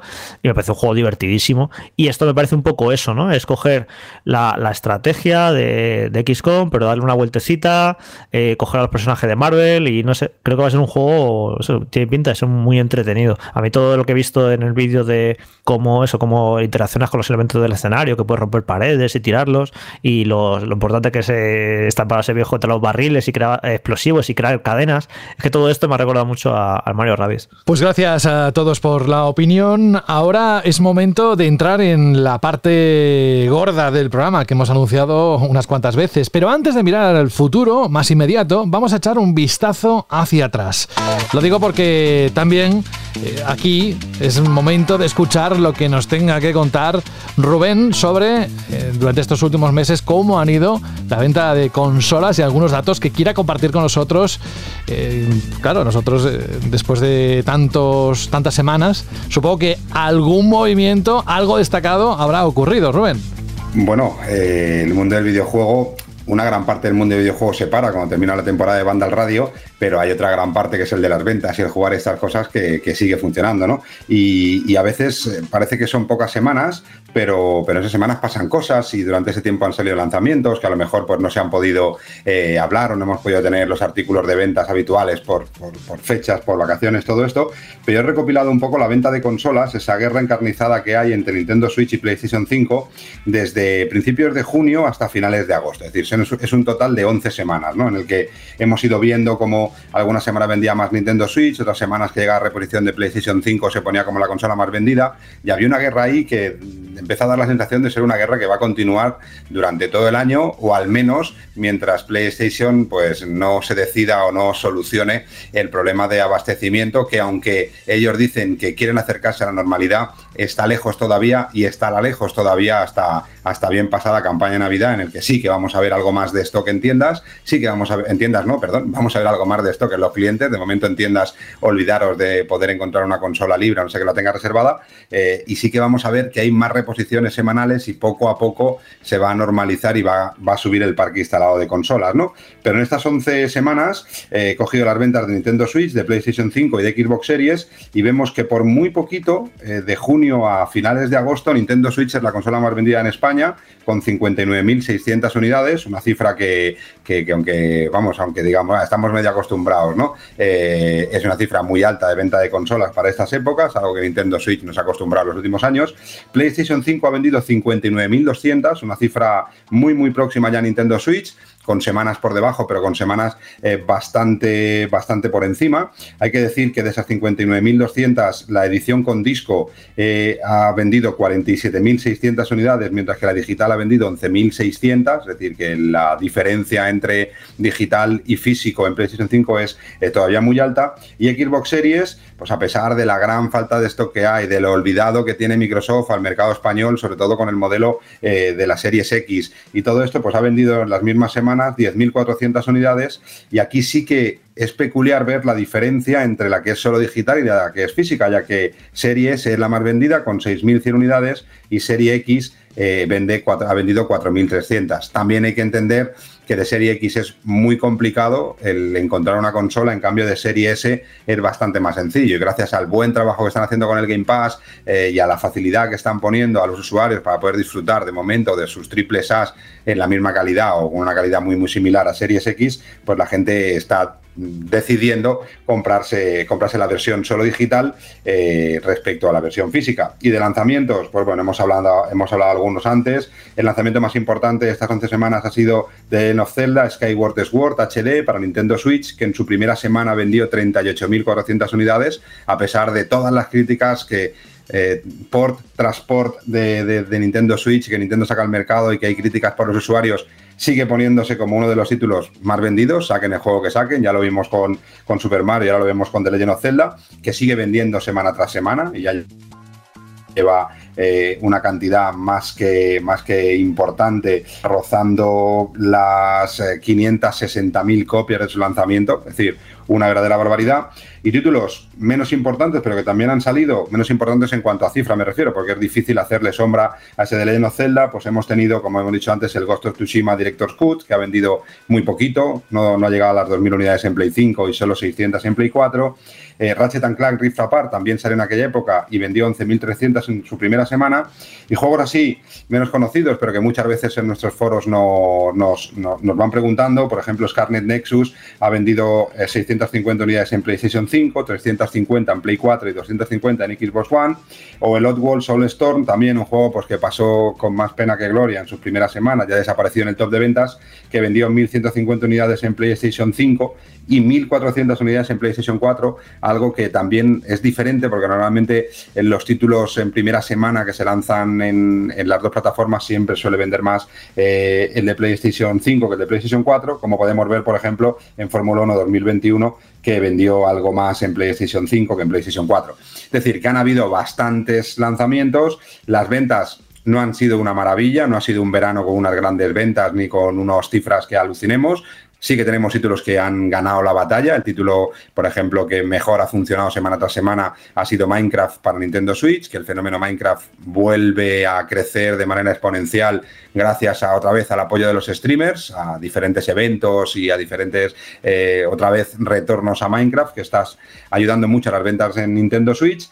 Y bueno, esperemos ver cómo, cómo evoluciona, ¿no? Veremos a ver esa Switch OLED cómo va saliendo al mercado. Las reservas de momento parecen que son muy buenas y también hemos visto que ha sufrido algo la venta de la Nintendo Switch Insignia, de la Nintendo Switch normal, porque hay gente que a lo mejor pensaba comprarse la Nintendo Switch y quiere comprarse la Nintendo Switch OLED y veremos también a ver cuál es la estrategia de reposición por parte de PlayStation y por parte de Microsoft para empezar a encarar una campaña de Navidad que aunque aún vayamos en Bermudas, eh, para los clientes estamos ya en plena efervescencia y plena eh, evolución y viendo a ver cómo va a ir o no en una campaña que se presenta interesante, pero al mismo tiempo complicada. Así que iremos viendo poco a poco y lo iremos hablando aquí en Banda al Radio, por supuesto. Estupendo. Oye, dos cosas rápidas. Una, me encanta como dices Director Scoot. Me encanta. O sea, tiene fuerza eso. Soy de eh, Massachusetts. y lo segundo, vamos a recordar en esta temporada que acabamos de comenzar, cuando te refieres a clientes, ¿a qué te refieres? Pues bajada de precio en clientes y demás. ¿Esos clientes quiénes son? Bueno, cuando hablo de clientes, aquí hay tres partes. Lo que sería la distribución, que son las compañías, Electronic Arts, Bandai Namco, Coach Media, compañía. Clientes eh, no es lo que entendemos nosotros como clientes, es que José de la Fuente va a una tienda y compra un juego, o Jorge o Rubén, sino que para mí los clientes son Game, MediaMark, Carrefour, FNAC, Corte Inglés, Extra Life, todos estos. Y luego cuando ya le ponemos nombres y apellidos, ¿eh? José de la Fuente, Rubén, todo eso es el cliente final. Es el, para mí o para el sector es el cliente final. Es decir, que hay distribución, cliente, que para vosotros son las tiendas, y el cliente final, que somos los que nos metemos la mano en el bolsillo o ponemos el móvil encima del datáfono y nos gastamos los lereles en, comprar el juego que queremos. Me hace gracia porque Rubén, Jorge, nombres sin apellido y José, que soy el único que está aquí, que se llama José en todo el programa, José de la Fuente. O sea, va unido. pero tu nombre es José de la Fuente. José de la Fuente González, Pérez, por supuesto. Bueno, oye, eh, antes de pasar a los lanzamientos de septiembre y el resto de meses de este año, eh, no hemos dicho prácticamente nada sobre este nuevo modelo de PlayStation 5 que ha salido y que ha levantado cierta polémica. Jorge, eh, si queréis comentar algo al respecto, todavía no está aquí, ¿verdad? No ha llegado. Me parece que está, se vende en algunos territorios, pero no, no en el español. Bueno, han descubierto que pesaba menos y han dicho, oye, ¿por qué pesa menos? Y porque son 300 gramos. 300 gramos no es poco en un aparato como este, ¿no? Entonces lo han abierto y han visto que pues el disipador eh, han quitado ya no es de cobre y entonces se supone que al no ser de cobre y al ser de aluminio pues no debería disipar también el calor, pero han hecho pruebas, han visto que parece que se calienta igual que el anterior, bla, bla. En fin, ha dado para comidilla de esta semana de parece que PS5 estaba, o sea, Sony estaba baratando la consola y que ahora se iba a calentar más, pero no creo que hayan hecho este cambio sin saber que, que no iba, en la experiencia de usuario no iba a variar y que no me extraña a mí que se caliente, que se caliente más o mucho más. Así que bueno, ya harán análisis más adelante, más en conciencia y verán si, si, es cierto que funciona exactamente igual, pero yo estoy seguro que, es así, que es, la, es una revisión que han hecho ya no solo para abaratar costes, sino también quizá porque estamos en un momento tan raro ahora de escasez de componentes. Ahí está, Jorge, no es para abaratar costes, claro, claro. es porque ahora mismo hay dos partes importantes de lo que sería la industria de la tecnología, ya sea de los videojuegos o de cualquier otra cosa, que es los, paneles de, chips, dijéramos, los integrados, y el cobre. Hay una falta brutal de cobre, brutal, con lo que se están utilizando otros materiales que ofrecen eh, las mismas prestaciones que el cobre o muy parecidas, dependiendo de la ingeniería y la estructura en la que se ponga, porque eh, hay verdaderos problemas. Seguramente no están intentando abaratar costes, que por supuesto siempre se intenta abaratar costes, pero en este caso lo que, lo que están mirando sobre todo es poder solucionar las limitaciones que hacen que la producción, que ya de por sí está jodida y todos lo vemos y todos lo sabemos, que la producción se pueda llevar a cabo a una velocidad mucho más rápida, no solo por el coste, sino, sino por, porque tengan material para poderlo hacer. Así que yo no creo que lo hayan hecho de manera aleatoria. Además, hay algún análisis por ahí en el que demuestran o parece demostrar que no se calienta más. Eh, no creo que Sony ahora tan rápido y tan pronto directamente lo que haya hecho es abaratar costes y hacer la consola peor, pero sí que sobre todo por, los materiales, que, aunque parezca mentira, algo tan sencillo como el cobre eh, o algo tan básico como la esponja o la espuma, el material con el que se hace la espuma, pues si eso sale de las nubes, eso hay infinito, ¿no? Pues no, no, hay problemas, incluso para la fabricación de auriculares y de sillas gaming y todo esto, es, eh, es complicado por la falta de esa materia prima tan, tan sencilla que pensamos que eso nunca se va a acabar. Es decir, que, que, hay cosas que empiezan a haber verdaderos problemas para poderlo encontrar. Vamos. Y ya que estamos, Rubén, ¿tienes informaciones de cómo va a ser la campaña de Navidad de cara a las nuevas consolas? Si va a haber más, si va a haber menos. Las informaciones, a ver, también es verdad que agosto es un mes malo en el que hay mucha gente de vacaciones, en el que muchas compañías terminan de retocar eh, presupuestos. Al no haber Gamescom también se nota, porque en Gamescom es un momento en el que todos los clientes clientes, me refiero a tiendas y compañía, vuelvo a especificar, eh, pues tienen reuniones específicas con PlayStation en los que ya intentan tener encima de la mesa un forecast de unidades, de repartos, eh, para saber lo que van a poder contar de cada campaña de Navidad. Yo creo que sí que están avanzados, pero la información que tengo yo es que mm, Sony quiere ir acercándose a la normalidad, pero está muy lejos todavía esa normalidad. Para mí, normalidad eh, y para mí, para los usuarios que vamos a comprar la consola, es que podamos ir, eh, a lo mejor no los últimos días de Navidad, ¿no? Pero que podamos ir en noviembre o los primeros días de diciembre, lo típico, ¿no? Cuando vas a las compras de Navidad, pues a tu game de turno, a tu MediaMark o a tu videojuegos Antonio, es decir, a, cualquiera, y poder decir, quiero una PlayStation 5 y poder encontrar una PlayStation 5, ¿no?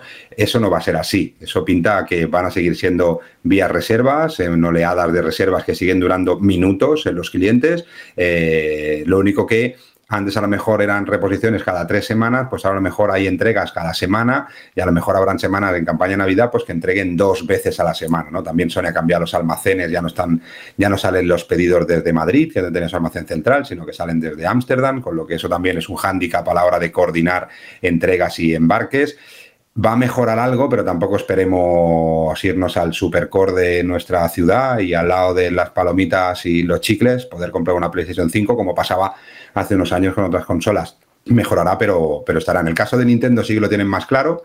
Parece ser que la Switch OLED no va a llegar en una gran cantidad, pero sí en una suficiente cantidad como, como para que no se cree una gran escasez, en el mercado, cosa que al principio, los primeros días de reservas, parecía que sí iba, a ser así, porque se agotaron muy rápido las reservas, pero han habido una inyección más de unidades, eh, en el que casi casi el 80% de las que llegan van a ser la versión blanca y el otro 20% va a ser la, la versión neón, sí que se está reservando mucho más la blanca, solo sea por diseño o por novedad.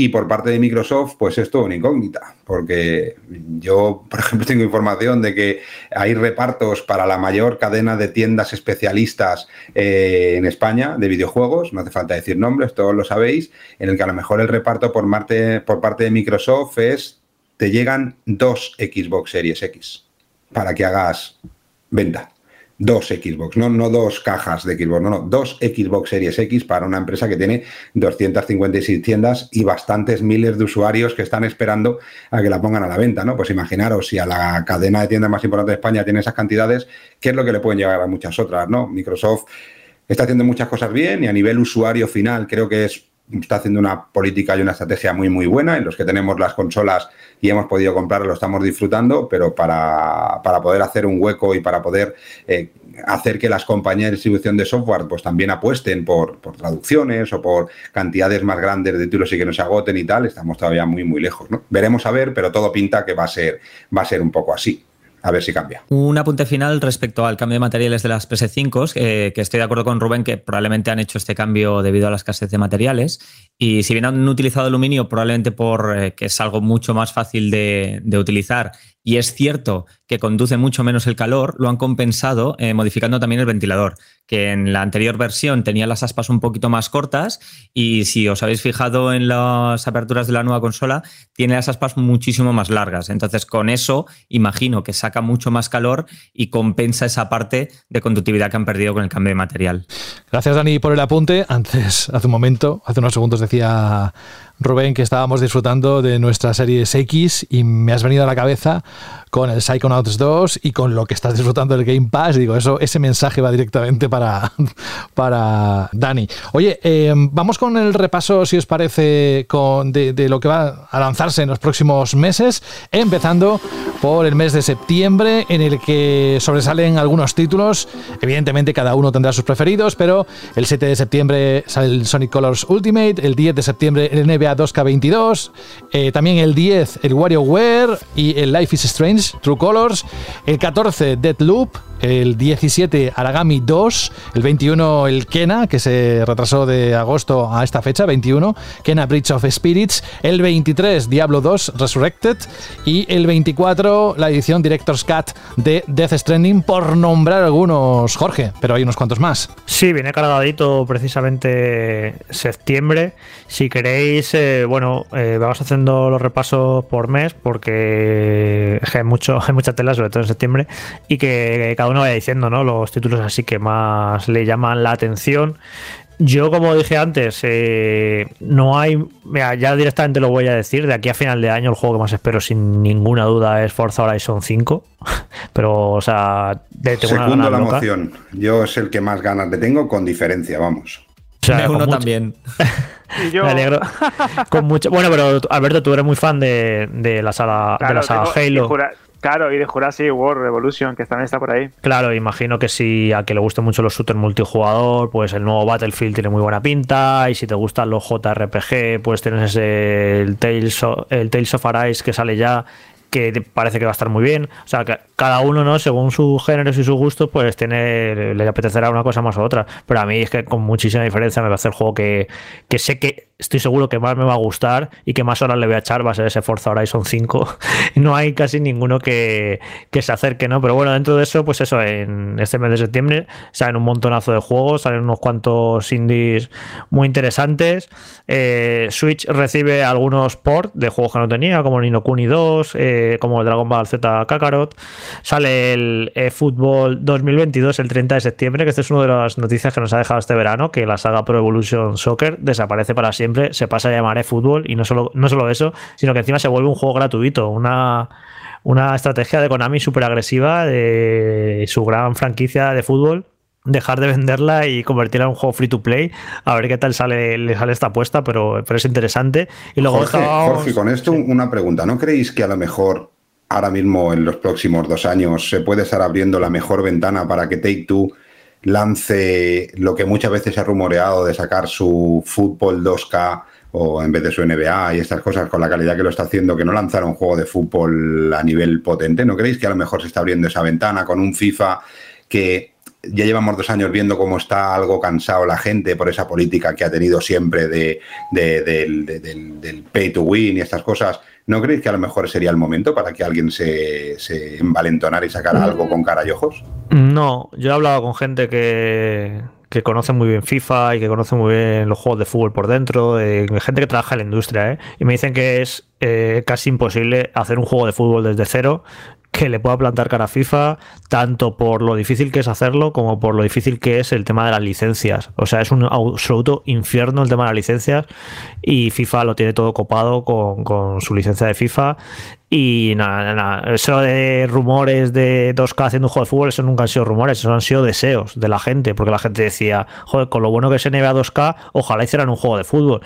Pero no, no, eh, me han dicho gente que es que muy, muy, muy difícil hacer un juego de fútbol competente y ya lo hemos visto, que, que Pro Evolution era el mejor juego de fútbol con diferencia del mercado y como FIFA a base de hacer las cosas bien le, le comió la tostada y es el rey indiscutible.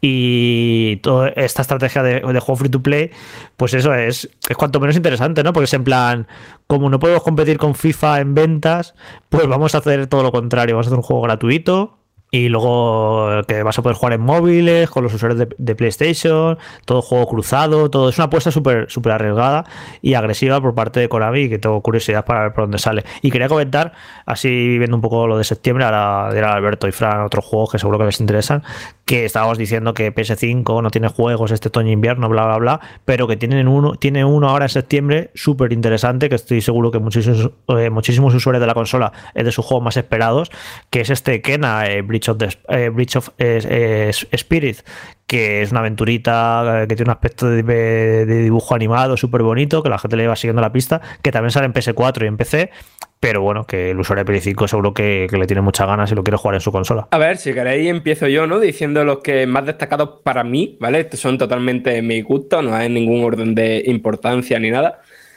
Pero así repasando, o sea, lo primero que veo, o sea, desde el 10 de septiembre hay dos juegos que me interesan muchísimo.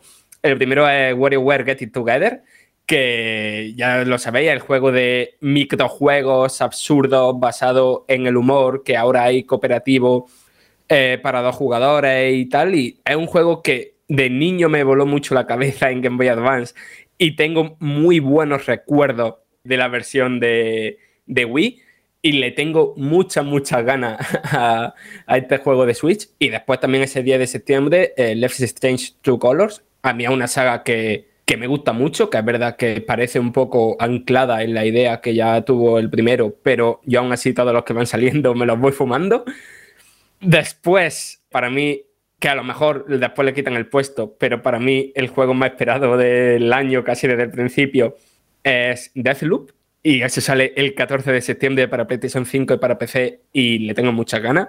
Después, este salió en el último Indie World, creo que tuvo ahí una gran aparición al final y creo que tiene la posibilidad de o convertirse en uno de los indies más, más interesantes del año o ser un juego que es todo estética y que después a nivel de gameplay no es para tanto. Yo, creo que no hay punto intermedio para este juego, que es Eastward, que es un, juego con una estética pixel art que pinta increíble.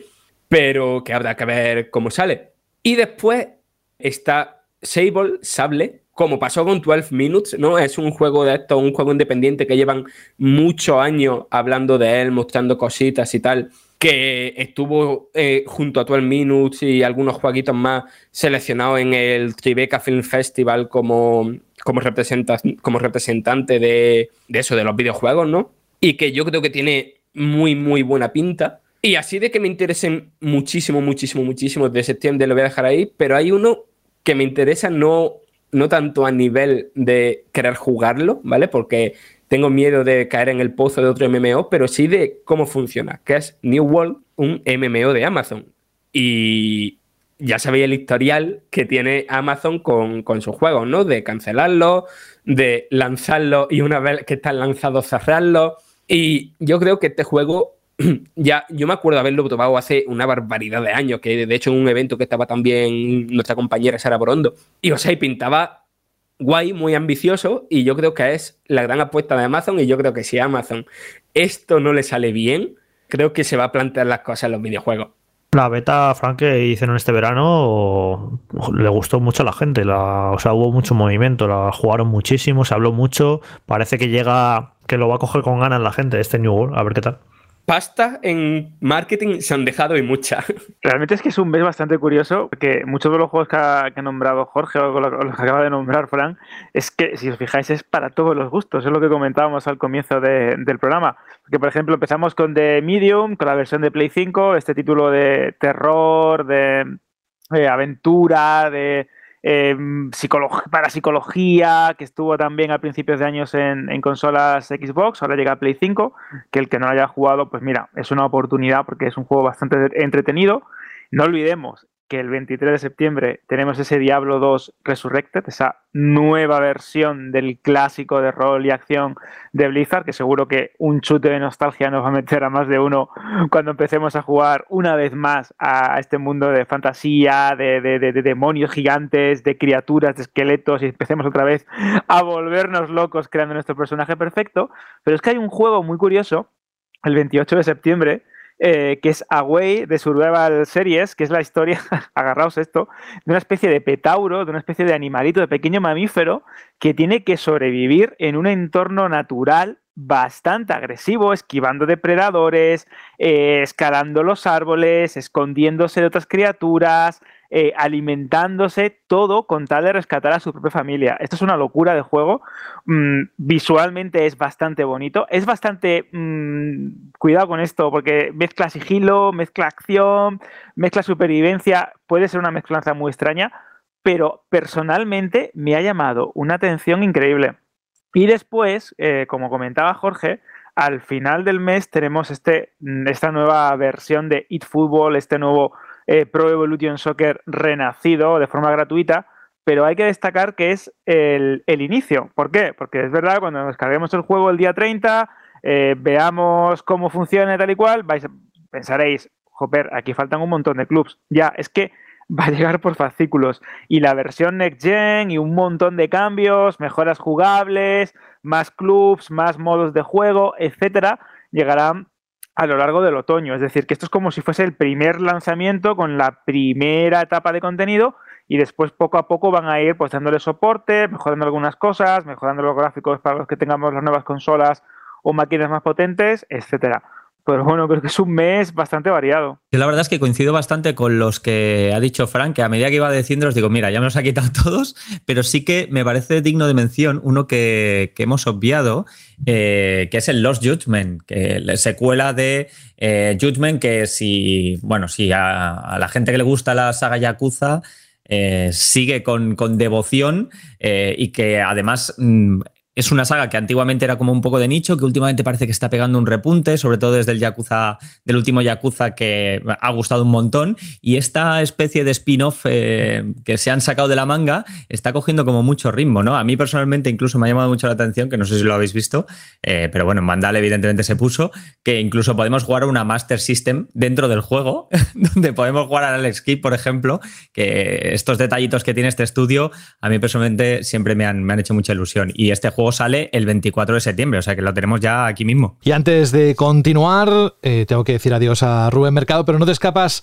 del programa sin decirnos que dos, tres juegos de aquí a, final de año, aparte del Forza Horizon, te gustaría tener ya en tus manos, Rubén. Yo, como sabéis, soy el más casual de toda esta trupe de frikis y jugones, ¿eh? que a mí me encanta. Yo os escucho y alucino con lo que decís de juegos que, o sea, que yo a veces ni he escuchado ni que vayan a salir, ¿no? Yo soy el más casual, el más eh, que tiene tres niños en casa y no puede jugar a sangre, tiros, bichos y echarte siete horas o ocho horas al día pero sí que tengo algunos de los que salen, algunos para jugar yo solo y algunos que sí o sí van a entrar en casa por deseo expreso de cada uno de los tres integrantes, ¿no? Yo, por ejemplo, para mí tengo muchas ganas del nuevo NBA, y a mí me gustan mucho todos los NBA, y este NBA 2K22 pinta mínimo igual de bien que los antiguos NBAs, además con Luca Doncic en portada, que a mí me, me gusta, aunque ya tenido pasado madridista, creo que es un jugadorazo.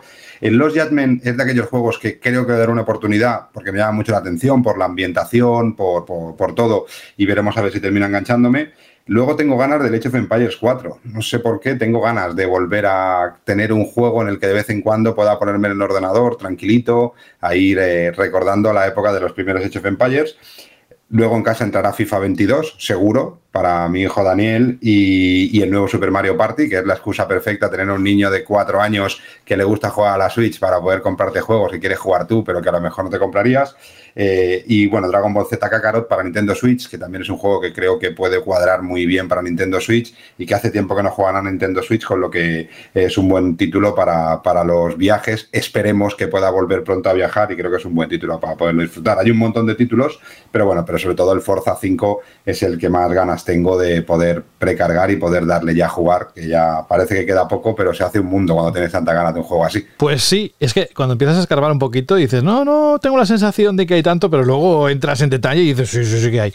Bueno, oye, Rubén Mercado, la próxima semana esperamos tenerte aquí en el siguiente capítulo de Banda al Radio, así que nada, que te cuides mucho y que descanses lo que te dejen, eh, tanto laboralmente como personalmente, y un abrazo de parte del equipo. Muy bien, gracias a ti, José de la Fuente, ella que te gusta con apellido. Rubén Mercado. Ya Rubén Mercado todo seguido, pues José de la Fuente, un placer volver, esperemos que sea una temporada que sea igual de divertida o al menos lo mismo de divertida que nos pasamos también como otros años y que ya empieza la locura, con ganas ya, con ganas ya de semanalmente volvernos un poco locos aquí y desconectar con vosotros. Y eso que este año estamos reteniendo las novedades que hemos empezado, pero no hemos desvelado nada de cambios que vayan a suceder así gordos, así que id eh, escuchando, poniendo la oreja en los próximos programas por si desvelamos algo. Rubén, la próxima semana, como digo, aquí te esperamos. Muy bien, un abrazo a todos, cuidaros mucho. Otro...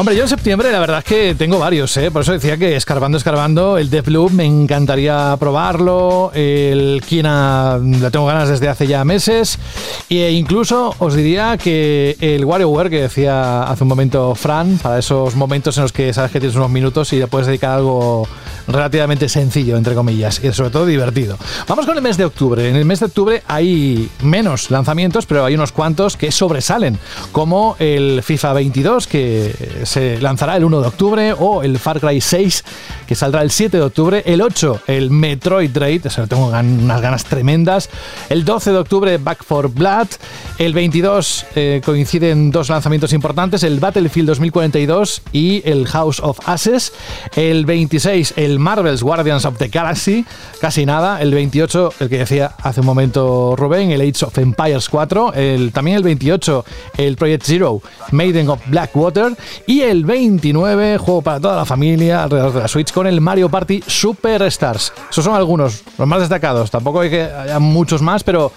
¿qué rescatáis del mes de octubre? ¿Qué os pone realmente?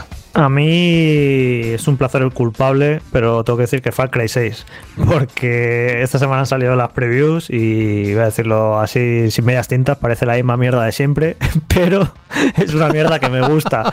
Es que me gusta mucho la fórmula Far Cry, me divierte.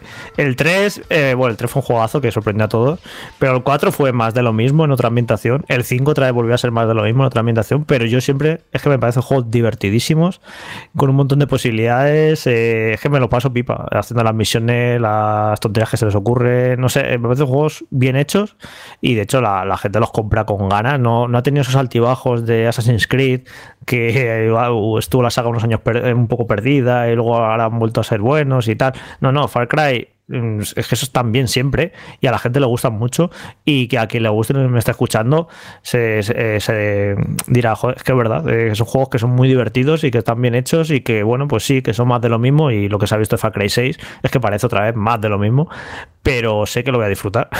Así que bueno, los videojuegos también se puede tener placeres culpables, ¿sabes? Ver un juego que dice, joder, pues no es demasiado original, no sé cómo es mucho la cabeza, es más de lo mismo siempre, bla, bla, bla.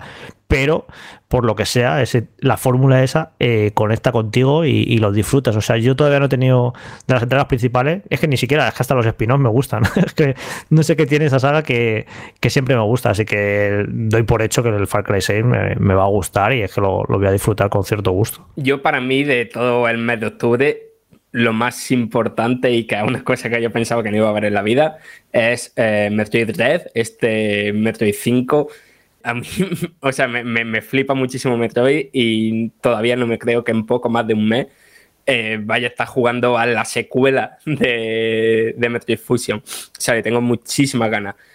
Y después otro que le tengo muy, muy, muy muchas ganas es Back 4 Blood. O sea, aparte de Destiny y aparte de Gears of War, yo creo que el juego multijugador que más he jugado en la vida es Left 4 Dead, especialmente Left 4 Dead 2 este Back for Blood eh, no he tenido tiempo de probar la beta, pero lo que se ha visto para mí me tiene muy, muy, muy buena pinta. Y después está ahí el tema de Guardians of the Galaxy. Digo que está el tema porque, por un lado, Guardians of the Galaxy eh, para mí es.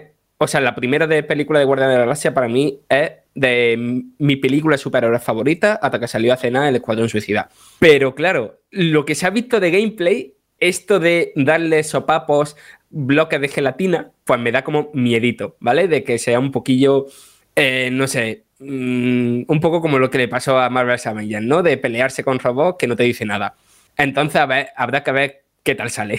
Yo iba a decir que el juego de Warren de la Galaxia precisamente es mi, marca ¿no? en el calendario de, octubre, porque me llama mucho la atención, siempre me han gustado como personajes, siempre me han gustado como, como grupo, es verdad que gracias a las películas de Marvel, con Chris Pratt, con eh, Batista, etcétera, etcétera, pues se convirtieron en, ese grupo tan conocido y su fama aumentó de tal manera que es un lujo poder decir que alguien conoce a Star-Lord, que Gamora, que Groot, que Rocket, etcétera. Y creo que este juego capta muy bien determinados aspectos de la personalidad de cada uno de ellos, me gusta su estilo artístico, pero me pasa como, como, ha comentado Fran, hay ciertas cosas de los gameplay que se han mostrado que no me terminaban de convencer y me hacían pensar en lo peor de Avengers, en lo peor de un juego de acción en tercera persona que no termina de arrancar, pero bueno, como hemos visto tampoco, vamos a darle un voto de confianza, creo que puede ser un juego muy divertido y su planteamiento, este, esta idea de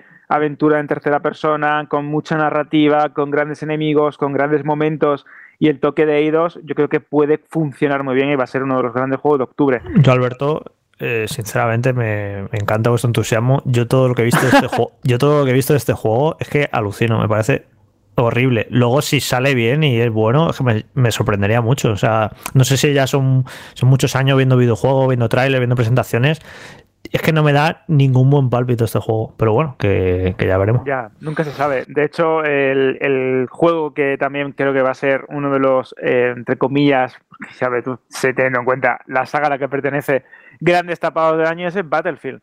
Estamos hablando de una saga que todo el mundo ya da por supuesta, de una saga que todo el mundo sabe que va a haber una nueva entrega, que todo el mundo ama su modo multijugador, que todo el mundo tiene el concepto de cómo tiene que ser un juego de Battlefield y este 2042 es que puede ser una locura, porque hemos visto muchísimo y lo que hemos visto me parece realmente eh, innovador. El tema de los cambios climatológicos en tiempo real, la destrucción aumentada, la ambientación eh, futurista, ¿no? O en relación a un a una especie de, eh, de concepto ¿no? de, ejército de, y de militares en un futuro relativamente cercano. El tema de utilizar la narrativa emergente para contarnos una historia en la que el mundo tiene que sobrevivir pues, al cambio climático, las potencias se enfrentan por los recursos. No sé, hay ciertas cosas de este juego que me llaman muchísimo la atención. Algunos elementos me parecen increíbles y técnicamente hay determinados detalles que me parecen tan mm, nueva generación, aunque ya no, usemos esa palabra porque estamos ya bien entrados en esta generación de consolas de Play 5 y series, eh, que creo que merece mucho la pena. Y teniendo en cuenta cómo es dedicada la comunidad de Battlefield y cómo está reaccionando a según qué mm, anuncios y según qué adelantos, creo que tenemos aquí uno de los grandes juegos del año también. ¿eh? Yo tengo tres principales eh, juegos en el punto de mira. Eh, coincido plenamente con lo que has dicho, Alberto, respecto a Battlefield. De hecho, creo que con el 5 hubo como una bajada de ese empujón que llevaban desde el 3, que lo petaron muchísimo. Y tiene toda la pinta que este Battlefield 2042 es como una vuelta a todo aquello que hizo Battlefield Battlefield, lo que le gustaba a la gente, ese centro en, en concentrarse en que las batallas online sean lo más multitudinarias y épicas y espectaculares y divertidas posible. Y creo que va a ser eh, un juegazo. Yo personalmente siempre he preferido Battlefield a Call of Duty y creo que con esta nueva entrega va, a volver a, crecer como, como, lo fue en su día. Luego, por otro lado, coincido plenamente con Fran en que Back for Blood va a ser, bueno, mi perdición seguro, sobre todo porque adoro los juegos cooperativos y al igual que Fran, los primeros Left 4 Dead, bueno, los, los jugué hasta la saciedad, de hecho fueron los juegos que me hicieron literalmente confiar en que merece la pena pagar por el online para jugar con los amigos, por lo extremadamente divertido que es. Yo sí he jugado a la beta y creo que el añadido de las cartas, pese a que al principio era un poco reticente, después de haber jugado a Hades y viendo lo que pasa con en función de lo que escoges de forma aleatoria, cómo puede cambiar la partida y cómo puede ser divertida, mucho me temo que va a ser esto también eh, un vicio indescriptible. Y luego, por último, un juego que me sorprende que Fran no haya dicho. Eh, porque estoy acostumbrado a que siempre hables de cosas de anime, pero recordemos que sale el Demon Slayer, Kimetsu no Yaiba, que, que viene, bueno, es un juego de una eh, una serie de anime que lo está petando súper fuerte en Japón, que ya la han terminado ahí y que ahora está llegando por Europa y que incluso nos han traído la película al cine y ha tenido bastante éxito. Entonces, eh, yo personalmente he caído en la trampa, o sea, estoy enganchadísimo a la serie y le tengo muchas, muchas ganas al juego también. Yo, si me dejáis comentar, mm, nada, dos segundos. Se ha olvidado aquí, o se ha olvidado, o no lo considero suficientemente importante, no lo sé, pero sale también en octubre, el 5 de octubre, si no me equivoco, eh, Jet de Far Short, que es el primer juego en, no sé, una década casi, de los que crearon eh, Super Brothers Sword and Sorcery, que fue uno de los primeros pelotazos independientes, que fue un juego súper original en su día y del que se habló muchísimo. Y que llega este juego ahora para, en exclusiva para PlayStation 5, no sé si PlayStation 4 y para PC. Y yo pensaba que iba a decir Dani, el hecho fue en País 4 que, es un lanzamiento súper importante, es una saga mitiquísima.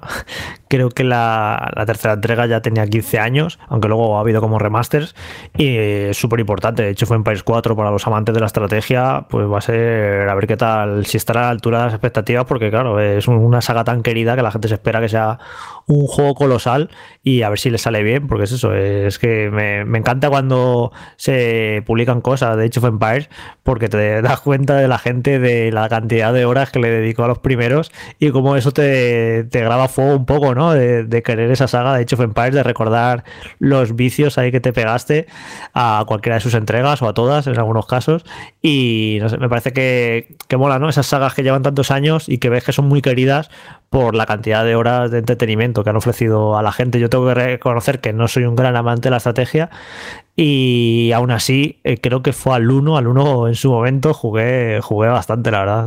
Me, parece un juegazo. De hecho, Jorge, yo tengo un grupo de amigos que juegan a los videojuegos y que quedamos más o menos pues para vamos a una partida tal título, no sé qué, que se llama literalmente Wololo. increíble. muy fan.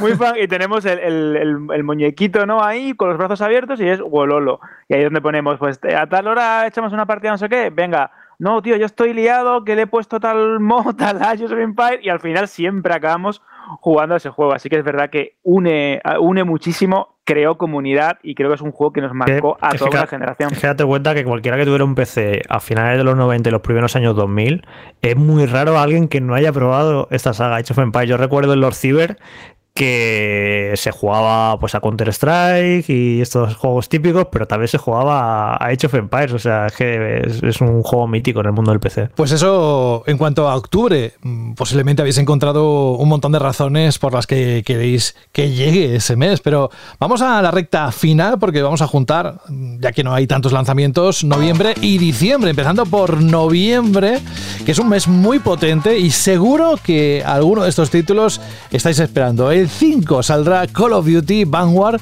El 9, lo hemos dicho eh, varias veces, Forza Horizon 5. También el 9, el Jurassic World Evolution 2. El 11, la siguiente versión, la Next Gen versión de GTA 5. 12 de noviembre, el Shin Megami Tensei 5. El 19, Pokémon Diamante Brillante Perla Reluciente.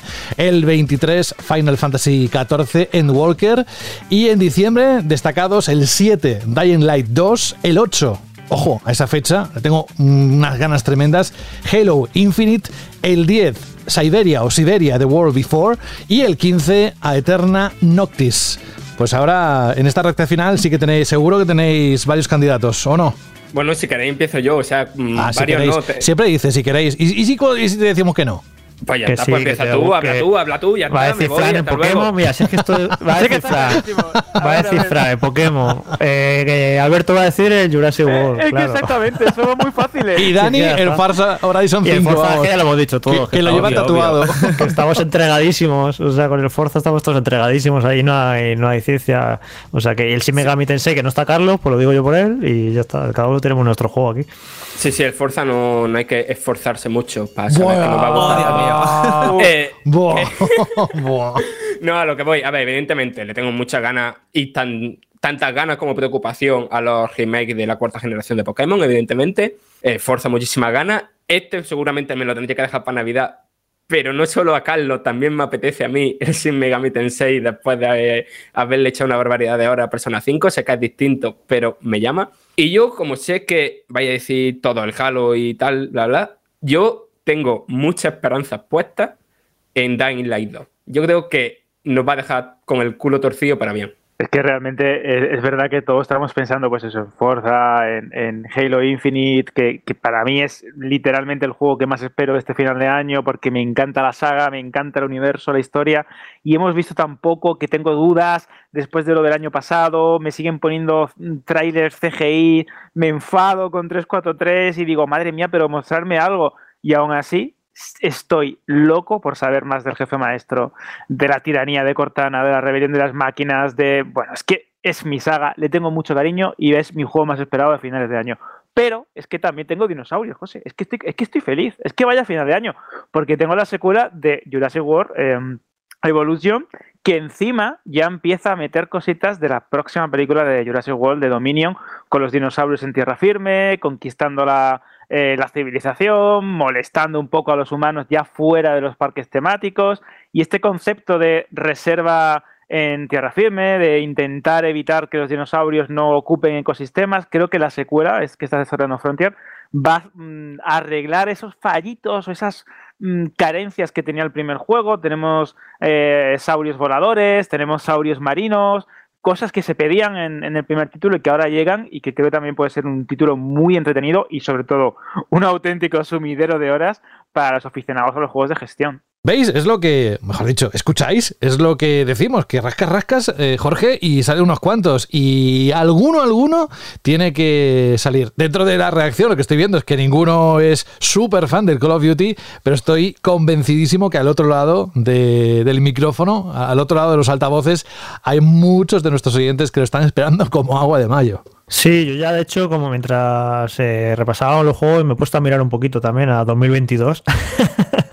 y ojito el año que se viene, 2022, si sale como la mitad o el 60% de lo que hay anunciado, va a ser loquísimo el 2022, empieza súper fuerte también con Elden Ring ahí y con el nuevo este Pokémon Arceus.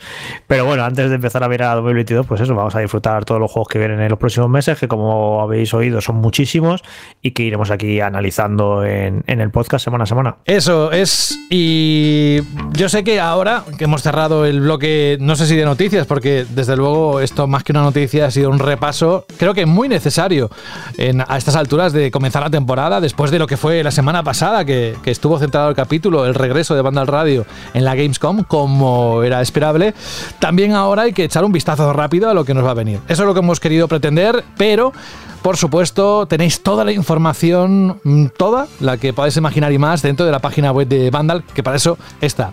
Y antes de continuar, tengo que decir que, bueno, sobre todo recordar lo que hace un momento comentaba, que no hemos anunciado novedades, pero que Vandal Radio en esta novena temporada va a tener algunas novedades, algunas interesantes. No vamos a adelantar nada, ¿verdad, Dani? Ni tampoco vamos a adelantar nada en el caso de, de Alberto. Poco a poco, ya lo iremos diciendo cuando tengamos cerrado todo como queremos, al detalle. Pero vamos con Alberto, porque sí que Alberto la semana pasada eligió la pastilla, no sé si roja o azul, la que correspondía a la canción del recuerdo que sonó, Death Stranding, la eligió con Churches, lo recordáis, ¿no? Y si no, eh, escuchad el capítulo anterior porque lo cerramos por todo lo alto. Y dejó la pregunta de la Shirley. Y dije, bueno, pues la próxima semana lanzas la primera pregunta. Y aquí, ojo, que va en los próximos segundos la primera pregunta de esta sección que vuelve en la novena temporada de Banda Radio.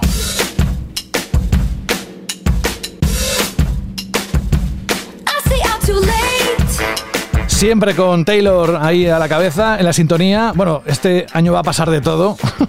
no hemos dicho nada en cuanto a la música. Al cine sí, pero la música no hemos dicho que vuelve ABBA. Mamá, quiero ABBA. Esa va dedicada a Fran.